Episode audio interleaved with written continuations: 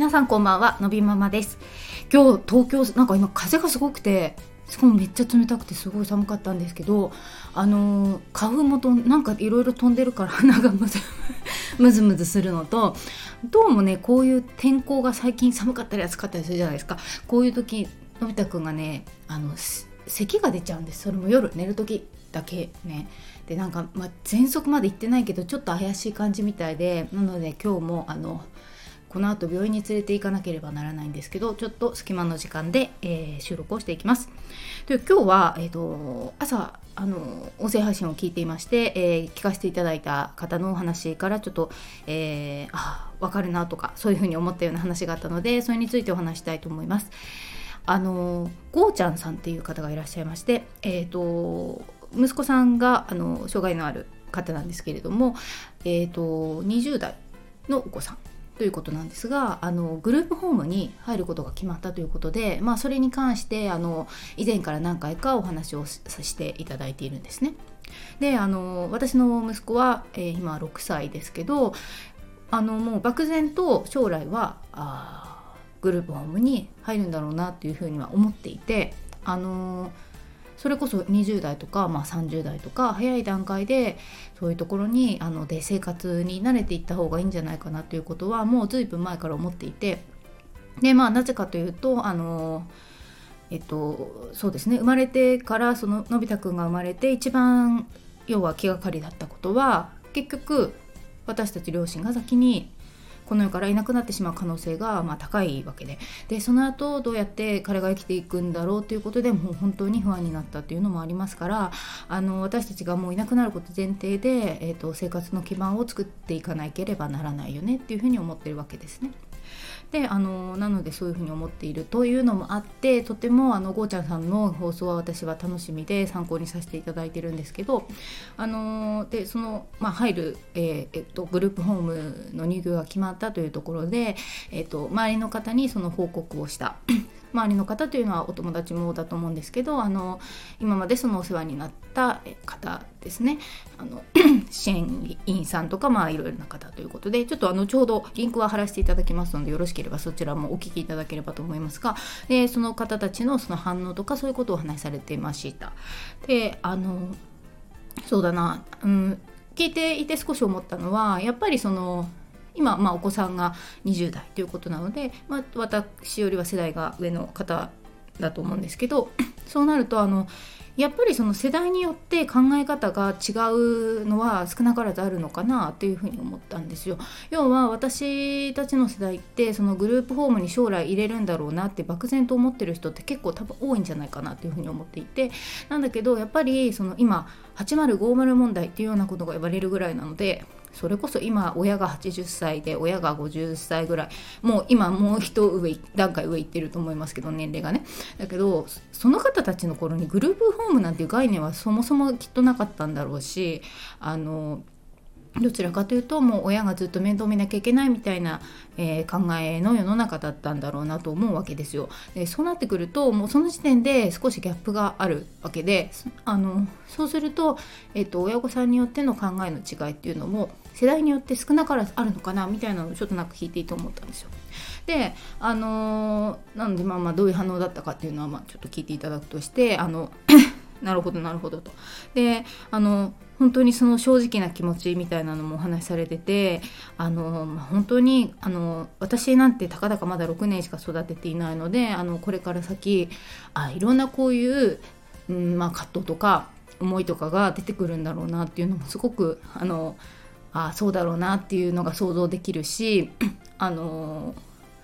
そうやってねこう、まあ、今でさえもあの何て言うのかなこうよしと思う時と不安になる時っていうのは当然にあってで例えばそのあのあそうそうがあるんですよなのでそのなんかを例えば決まった時とかにあのよしって思うけれどまたしばらくするとちょっとでも本当に大丈夫かなみたいに不安になるっていうのがあやっぱりあるんだろうなっていうふうに思ったんですよ。であのその中であのお話しされていたことですごくあの共感したこととしてはあの要は結局ねあの ま、さっき言った世代が少し関係あるのかそうじゃなくてあの私がそう思い込んでるだけなのかちょっとわからないですけど要は親が結構子離れをできないっていうパターンもあるみたいであの一生ね、さっき言ったように親の方が先にこの世からいなくなってしまうんだけどまあ当然あの 心配な気持ちとか可愛い気持ちとかがあるのは当然であってでやっぱりその、まあ、インフラ的なところでまだ制度がねこう整って整いきってないのかもしれないしまあいろいろとあまり、えー、よろしくないようなニュースも聞いたりとかするっていうのもあるのかなと思ったんですよそういう障害者の施設とかでね。そういうので心配になってとかまあいろんなことがあるのかもしれないけどなかなか親御さん自身がこの外に出すっていうことができなくてっていうのも少し問題になっているところがあるらしいと。いうような話をされていてあの少しずつそういうこう離れをする練習みたいなものが必要なんじゃないかみたいなお話をされていてで私もすごくそれに共感してあのまさにその今から4年前に、えー、のび太くんが2歳児クラスで保育園に入るっていうのが決まった時があのすごくその感情というかに近いのかなと思うんですけどやっぱりその私の場合は 仕事を、えっと、妊娠出産しても辞めないで育休をいただいていたという状態で でその間に、まあ、保育園を探す中であの 保育園がなかなか見つからないみたいなこともあってね。で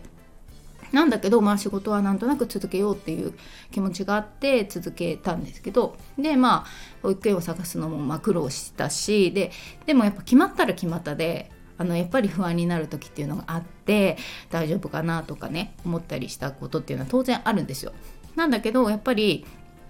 あの行ってみたらあの全然そんな心配するようなことはなくてまあ当然あの日々暮らし生活していく中で、えー、問題がゼロだったといえば当然嘘になるんですけどただまあそれってねどんな人でも一緒じゃないですか。なのであの、まあ、その都度その都度それはあのどういうふうにしていったらいいかっていうことを縁側と話し合いをしたりとかしてっていう機会は持ちつつ進めてはきたんですけどただその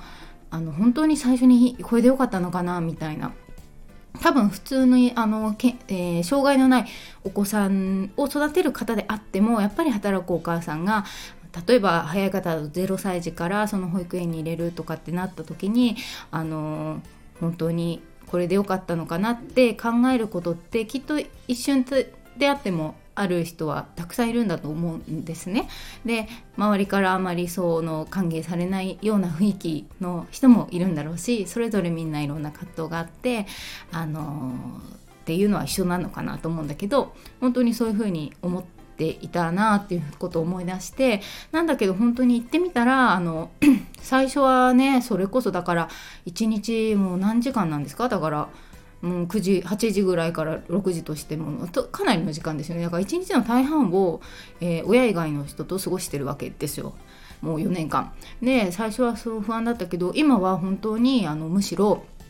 本当に良かったなって思ってるんですね。その他者に委ねるっていうことをすごく自分ができたっていう意味で本当に私のためだったんじゃないかなって思ってるんですよ。まあ、というと言えるのもその保育園にもなんだかんだ言ってもま恵まれたしお友達にも恵まれてあとは何せのび太くん自身がもう毎日楽しく通っているっていうところが大きいとは思うんですけどただそのそれまでだとこのこれはやらないといけないとかこういうやり方をするべきだとかあの振り返れば私にもそういうところはあってでやっぱりだからこそ不安みたいなあの大丈夫かしらみたいなねあの思っていたところがあるんだなって思うんですよ今振り返るとね。だけどまあ結局そんなことはなくて 自分にしかできないことなんてやっぱりないんだって思うんですよ。あのいつぞやそんな話もしましたけどなのであのそういう意味でもあの本当に行ってよかったなと思うと本当にごちゃんさんが言ってた通りであの親子のためだったなんなら親のためだったかもしれないなってすごく思うんですよ。であのなのでやっぱり今また同じことが起こっていて正直その小学校に行くって決まってあの支援学校特別支援学校か特別支援学級かみたいなあの面談とかをしてその面談中はそれはそれでいろいろあったわけだけれどじゃあ特別支援級であの通えるって決まったら決まったで本当に大丈夫かなっていうのは正直あるんですよ。なんだけど